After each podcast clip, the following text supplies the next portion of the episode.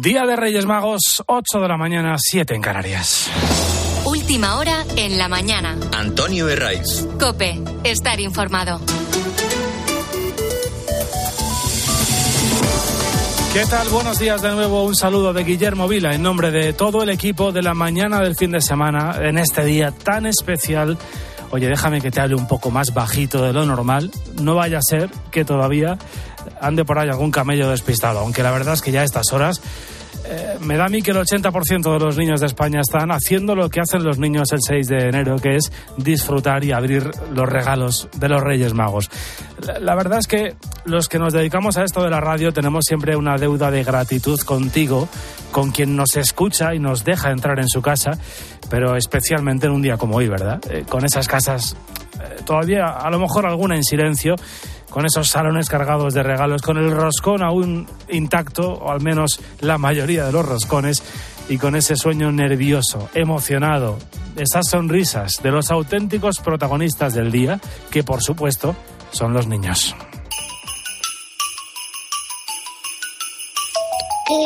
Reyes Magos, Me he portado muy bien. aportaron bien. Quiero que me traigáis una colchoneta elástica. Una colchoneta de jardín. Una eucarito de bebés. A besito.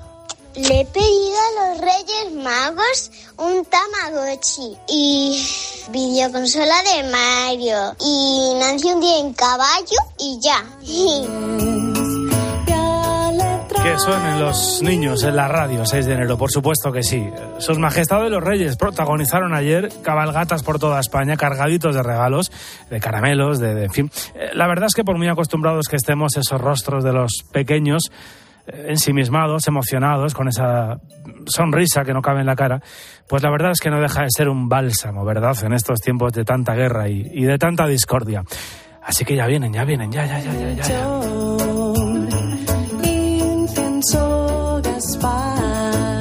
Aunque, oye, hay que tener cuidado, ¿eh? porque dicen los especialistas que si los reyes se pasan de frenada y eso de cargados de regalos se lo toman al pie de la letra, no les estamos haciendo ningún favor a los niños. De hecho, puede pasar que les ocurra como al primo de Harry Potter. ¿Cuántos regalos hay? 36, los he contado ya. ¡36! ¡Pero si el año pasado tuvo 37! Eh, ya, pero algunos son más grandes que los del año ¡Me pasado. da igual sé qué vamos a hacer. Iremos a la ciudad y te compraremos dos regalos más. ¿Qué te parece, pichoncito? Bueno, pues este pichoncito bastante estomagante, ¿verdad? Es el síndrome de- del primo de Harry Potter, que es que se llama así, ¿eh? Le habían regalado a este muchacho tantas cosas en su vida que ya, pues, eh, no sabía valorar nada ante unos padres que solo buscaban evitar las rabietas. Para no acabar así, los especialistas recomiendan la regla de los cuatro regalos, que le pidamos a los reyes cuatro cosas. A saber, un regalo cultural, un, libro, una entrada para un concierto, por ejemplo, eh, algo que sea para llevar, algo de ropa, otra cosa que sea mm, muy necesitada, algo que realmente les haga falta, y por último algo que haga muchísima ilusión. Esta es la regla de los cuatro regalos.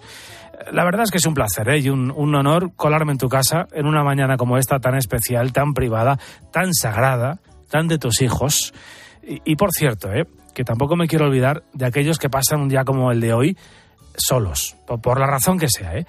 No te preocupes, que aquí estamos ahora nosotros, luego viene César, a las nueve la misa, qué mejor compañía, y a las diez Cristina, contigo en el fin de semana de Cope. Y, en fin, todo lo que necesites, todo el tiempo que necesites este es nuestro regalo, la radio que te haga falta. El colofón a la Navidad es esta fiesta que, que rememora un viaje, el, de tres magos que, que venían de Persia y de Babilonia buscando una luz, una verdad, siguiendo una estrella que indicaba el camino. ¿Quién no necesita una estrella en su vida? Venían de Oriente, que, que, que es hoy, por cierto, una tierra en conflicto. Un conflicto que amenaza con enquistarse y ampliarse en este 2024 que acabamos de arrancar.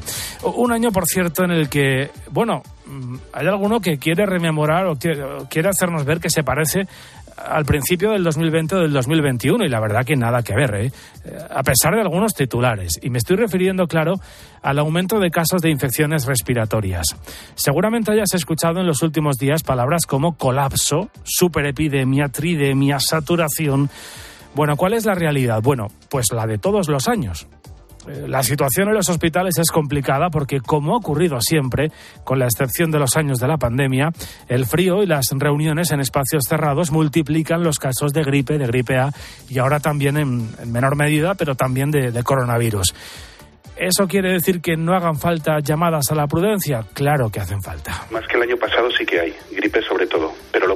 No es eh, cuánta es la incidencia, o sea, lo que es importante es cuántas personas terminan en el hospital, colapsan el sistema de atención primaria y cuántas personas pueden llegar en los próximos días a un hospital y comprometer pues el número de personal que está destinado a una cosa, eh, comprometerlo para hacer otra cosa, ¿no? Y esto es algo parecido que ha ocurrido antes de la pandemia y que bueno, pues ahora lo estamos viendo con los ojos que realmente eh, deberíamos de verlo. Es un problema.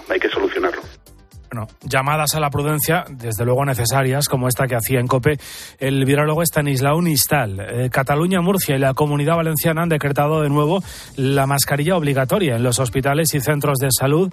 Para el lunes hay una reunión en la que la ministra de Sanidad ha convocado a los consejeros autonómicos para pedirles que esa obligatoriedad se aplique en toda España. Así que tenemos polémica a la vista porque Madrid ya ha dicho que quiere que sea recomendable, no obligatorio. Así que eh, la próxima semana ya verás como tenemos de nuevo eh, rifirrafe político con este, con este asunto. Bueno, y, hablando de política, ¿de qué vamos a estar pendientes en los próximos días? Bueno, el, gran asunto desde luego va a ser la tramitación y aplicación, en su caso, de la ley de amnistía.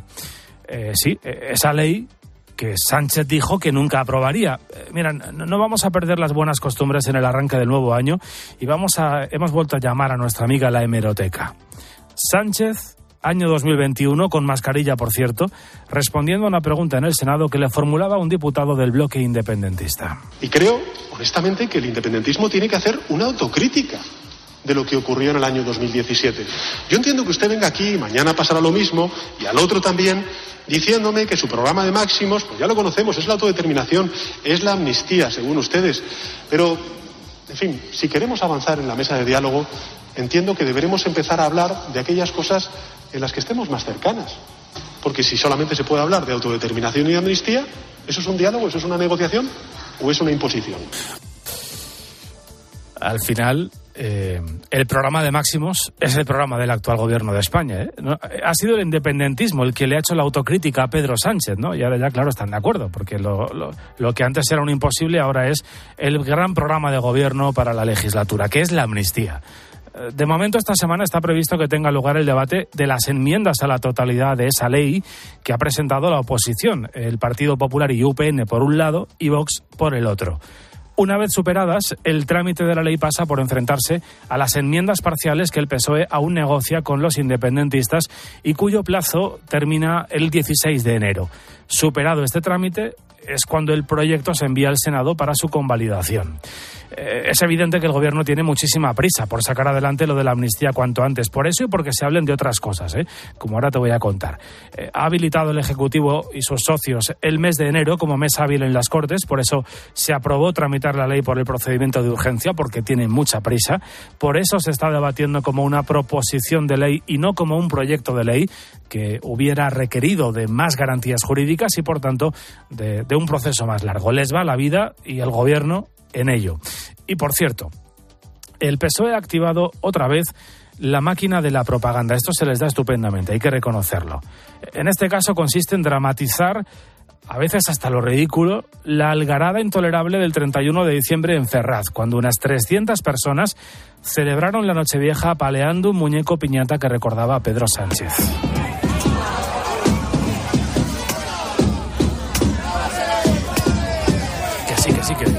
Fueron 300, ¿eh? 300. 300 personas alentadas por algunos personajes muy poco edificantes que se han hecho un cierto nombre en las redes sociales e incluso algunos se hace llamar periodista. Bueno, desde luego lo ocurrido es intolerable y condenable. Ahora bien, ahora bien, que el PSOE, el partido que gobierna gracias al apoyo del partido de los asesinos de ETA, porque Bildu concurrió a las últimas elecciones con decenas de asesinos en sus listas, pues que este PSOE, que le ha regalado a ese partido la alcaldía de Pamplona, ponga el grito en el cielo por esto, pues no deja de ser cuanto menos de una enorme hipocresía. Pero en ello están. De hecho, este viernes el PSOE ha presentado una denuncia ante la Fiscalía General del Estado. Dicen que esta acción supone una incitación al odio contra el presidente del Gobierno. Bueno, lo más probable es que este proceso judicial quede en nada, pero mientras tanto, pues veremos horas y horas de televisión montando el lío con, con este asunto y, repicando los lamentos, las frases así grandilocuentes de, del superministro Bolaños, las pausas melodramáticas de Pachi López, eh, ruido, ruido y más ruido para tapar lo verdaderamente dramático que es esa ley de amnistía que Sánchez ha pactado con estos sí los que de verdad protagonizaron la afrenta más grave al Estado de Derecho desde, el 23F. Y, y por cierto, que el PSOE está en manos de esta gente lo demuestra que en la primera gran votación de la legislatura Junts va a dejar tirado a sus socios. Bueno, ha dicho que va a hacerlo, ¿eh? veremos si cumple la amenaza.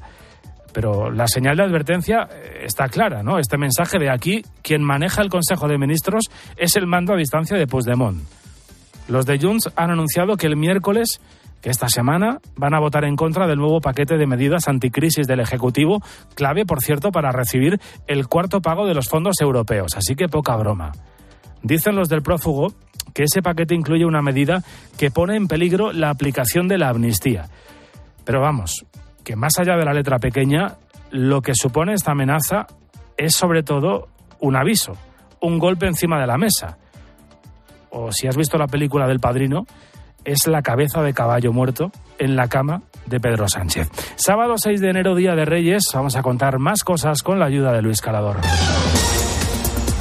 Venganza. El líder del grupo terrorista limanés Hezbollah, Nassan Nasrallah, advierte de que es inevitable responder a la muerte del número dos de Hamas de hace unos días. Insiste en que el asesinato de su hermano y amigo no pasará sin respuesta. Sigue el rastreo. Salvame, Salvamento Marítimo reanuda hoy la búsqueda del adolescente de 16 años Ivailo Petrov, que desapareció tras que su piragua naufragase. Ayer el dispositivo se interrumpió a las 6 de la tarde por la poca visibilidad del mar. Otras dos personas de 15 y 22 años han relatado cómo desapareció. Detenido. Un hombre de 24 años ha sido arrestado por agredir sexualmente a una mujer de 77 en Daganzo de Arriba, en Madrid. El arrestado se abalanzó sobre ella y trató de desnudarla y de realizarle tocamientos en plena calle. El hombre tiene antecedentes por amenazas.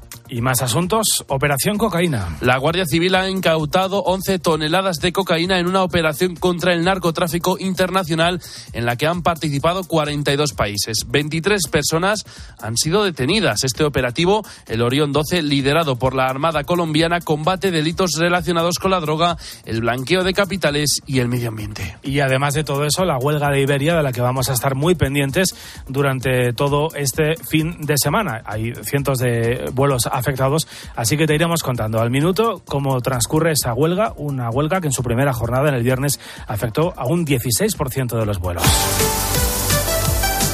La Copa del Rey es el regalo, nunca mejor dicho, para este fin de semana de Reyes. Además, Nadal tiene que volver de Australia con molestias. Joseba Larrañaga, ¿qué tal? Buenos días. Hola, ¿qué tal? Buenos días. El fin de semana de Reyes nos trae como plato estrella la Copa del Rey. Eliminatorias a partido único todavía, con epicentro en Aranda, a donde viaja el Real Madrid. Pero el fin de semana comienza con ese gesto de contrariedad de Rafa Nadal durante el partido de ayer que enfrentó al Manacorí a Jordan Thompson en Australia y perdió. Las molestias similares a las que sufrió hace un año y que le obligaron a pasar por el quirófano y estar fuera un año, encendieron ayer todas las luces de alarma. Rafa posteriormente quiso tranquilizar a todo el mundo. Espera que sean molestias musculares y no tendinosas, porque en ese caso la situación sería mucho peor. Hay que pensar que es normal que un deportista de élite que ha estado un año retirado de la práctica sufra lesiones musculares en su vuelta a la actividad. Sucede en todas las disciplinas y en todos los deportistas. Los cuerpos no están acostumbrados y la vuelta a la práctica tan exigente provoca esas lesiones. Así que confiamos en que sea solo eso porque las sensaciones que estaba dejando Nadal en la pista eran realmente buenas. De hecho, ayer tuvo tres bolas de partido. Esperamos el resultado de las pruebas y esperamos que ese resultado sea satisfactorio. Y entre tanto, Copa del Rey, el estelar a las nueve y media de la noche en el Juan Carlos Higuero de Aranda. Arandina Real Madrid. Los burgaleses quieren repetir la hazaña que protagonizaron ante el Cádiz, aunque el Madrid ya está avisado. Además, el Atlético de Madrid viaja a Lugo, el Getafe a Cornellá, el Girona a Elche, el Rayo a Huesca y Alavés y Betis protagonizan el único enfrentamiento de equipos de primera en estos 16 avos de final. Feliz Día de Reyes, les regalamos un tiempo de juego. La mañana. Antonio Herraiz. Cope, estar informado. Del último año me quedo con la historia de Marta Bustos, que se quemó los ojos haciendo jabón en Estados Unidos y por mor de la solidaridad de todo el mundo y su propio valor ha podido ver cómo le ponían ojos robóticos. Ha salido adelante, ve y es un ejemplo absoluto para todos. Espero que en el 2024 sigamos compartiendo buenas historias juntos. En fin de semana Cope, Cristina López Slichting comparte contigo la alegría de un nuevo año juntos. Feliz Año Nuevo. El corte inglés, donde vive la magia de la Navidad. Buenos días. En el sorteo del Eurojackpot de ayer, la combinación ganadora ha sido 11, 30, 32, 45 y 47. Soles 3 y 10. Recuerda, ahora con el Eurojackpot de la 11, todos los martes y viernes hay botes millonarios. Disfruta del día. Y ya sabes, a todos los que jugáis a la 11, bien jugado. ¿Y si te toca? Escucha este sábado el sorteo del niño desde las 12 del mediodía en fin de semana con Cristina López Slichting.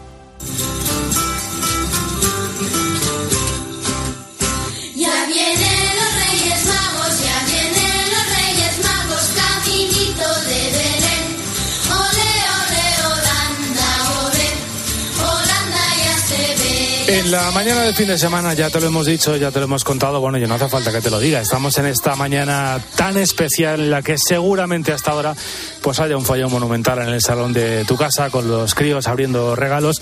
Eh, en fin, hoy desde luego lo que no hay duda ninguna es de que es el desayuno más especial del año.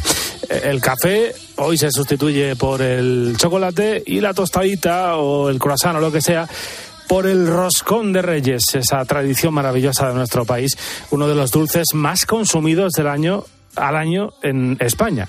30 millones, fíjate, 30 millones de roscones se comen durante estos días. Son datos de la Organización de Consumidores y Usuarios. Eh, es verdad que hay alguno, algún, algún valiente que dice, no, yo hasta el día 6, hasta hoy, no pruebo el roscón de Reyes y solamente lo dejo para esta jornada.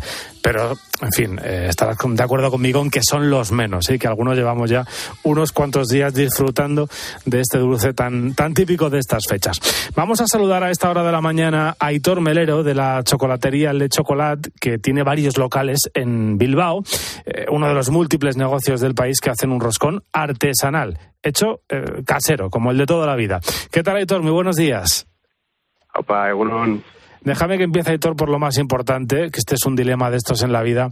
Eh, en fin, ha- hay dos clases de personas, ¿no? Uno los que toman el roscón con nata y otros el que toma el roscón sin nata. ¿Cuál es el más solicitado? ¿Cuál es el más vendido? Pues en nuestro caso creo que gana gana con nata, gana con relleno. Hombre, gente de bien, Sí, sí. gente de bien. Muy bien, muy bien. no, eso no sé, pero por lo menos aquí gana con relleno, sí. Bueno, También entiendo que depende de los rellenos. Aquí usamos una, una nata de calidad, pura, entonces, bueno, yo creo que la gente lo valora y, y lo elige así. Eh, eh, Es verdad que el, que el relleno es. ah, Estamos hablando de nata, pero yo, yo en los últimos días he visto roscones rellenos de casi cualquier cosa. No sé si esto es una moda que también estáis, ah, ah, en fin, adoptando vosotros. Pues nosotros de momento mantenemos los rellenos tradicionales, eh, nata, trufa, crema, pero bueno, también un poco a demanda. Somos un obrador chiquitín y incluso hemos rellenado con, con merengue, con crema de pistacho, con incluso con mantequilla, al estilo bollo o sea, un poco, un poco al gusto. Oye, ¿estáis notando alguna diferencia respecto a otros años? ¿Estáis vendiendo más roscones? Eh, decíamos antes ese dato de que en general estos días se venden, según la OCU, 30 millones de roscones. Ya, sí, me ha sorprendido el dato. O sea, es eh, casi, casi uno por persona, o sea, es una locura. Sí, nosotros sí que notamos un montón. Incluso empezamos fechas, eh, o sea, después de Nochevieja ya empezamos a hacer roscones y se van, se van vendiendo.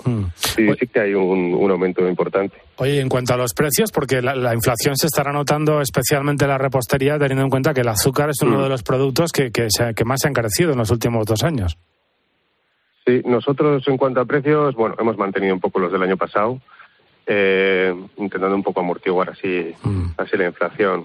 De momento hemos, mantenido un día al año y queremos que te venda. Cuéntanos, Aitor, ¿cómo se, o sea, no me digas la receta entera, pero e- es muy complicado hacer un roscón porque yo tengo varios conocidos que me dicen, no, yo lo he intentado hacer en casa, pero es que es muy difícil, no es, no es como hacer un bizcochito de yogur.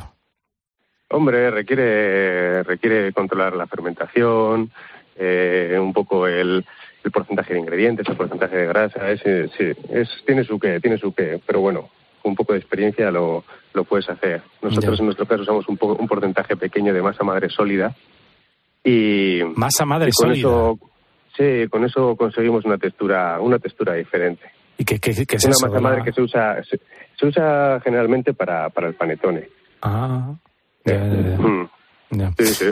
Oye, eh, en cuanto a los tamaños, porque eh, normalmente ahí se hace de cuarto, pero yo he visto roscones realmente, realmente, ¿hay un tamaño estándar? ¿Este es el roscón clásico de toda la vida o, o no?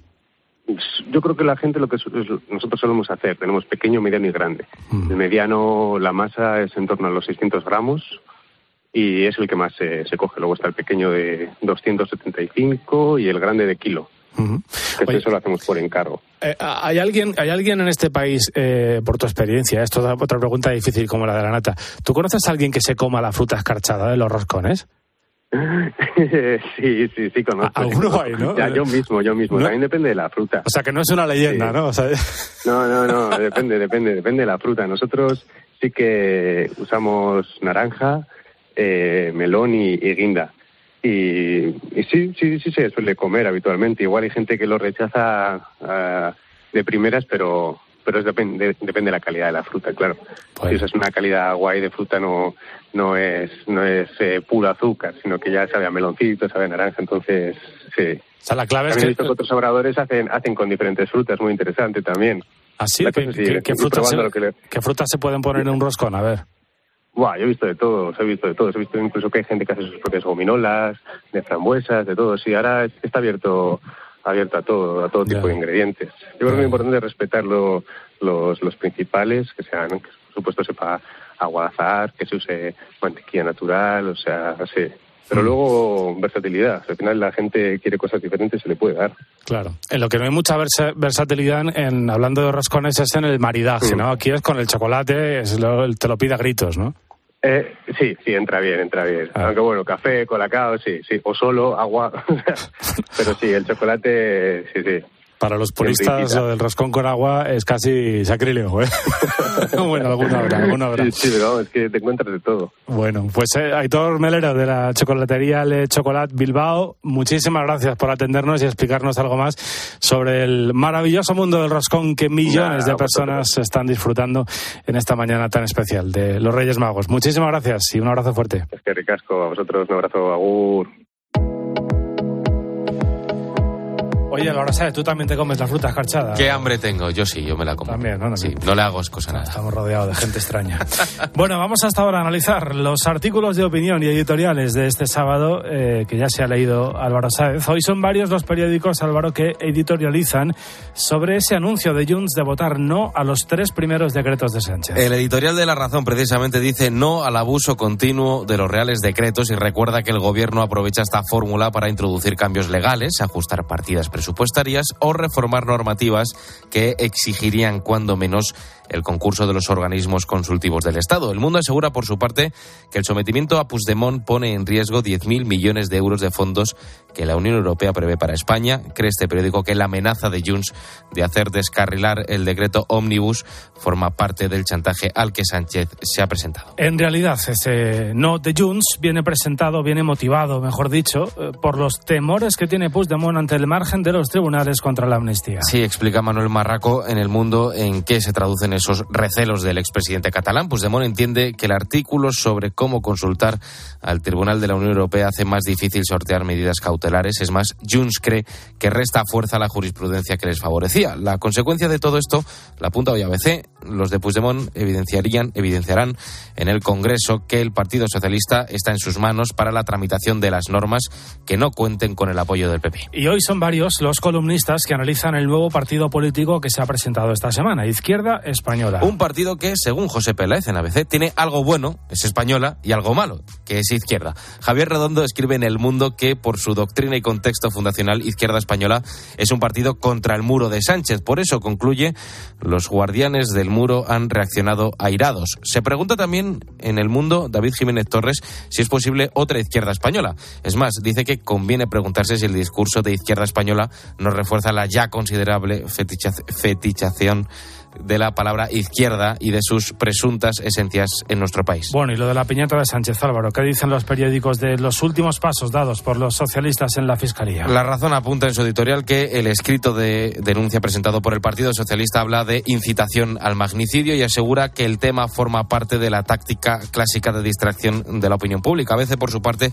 dice que la denuncia del Partido Socialista es más propagandística que jurídica y apunta resulta inexplicable que el mismo partido que ha avalado una iniciativa de sumar para despenalizar las injurias a la corona o al gobierno denuncia ahora precisamente por esas mismas injurias que quiere derogar. Gracias, Álvaro. Enseguida César Lumbreras, enseguida Agropopular, a las 9 la Santa Misa y a las 10 Cristina contigo en el fin de semana de COPE. Que disfrutes muchísimo de este Día de Reyes.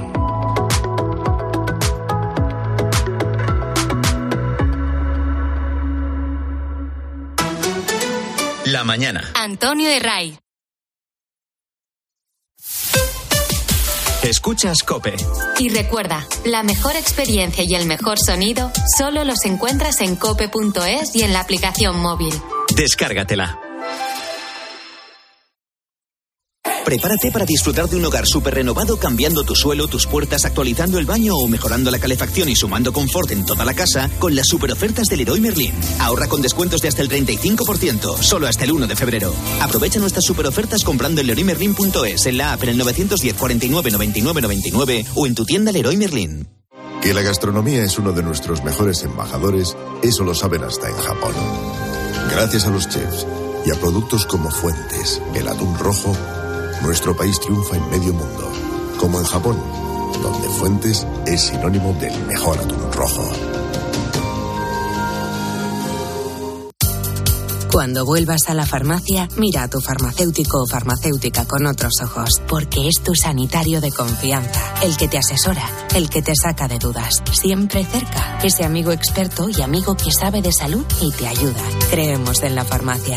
Cofares, impulsando la farmacia cada día. Al dolor de cabeza, ni agua. Al dolor muscular, ni agua. Y al dolor articular, ni agua.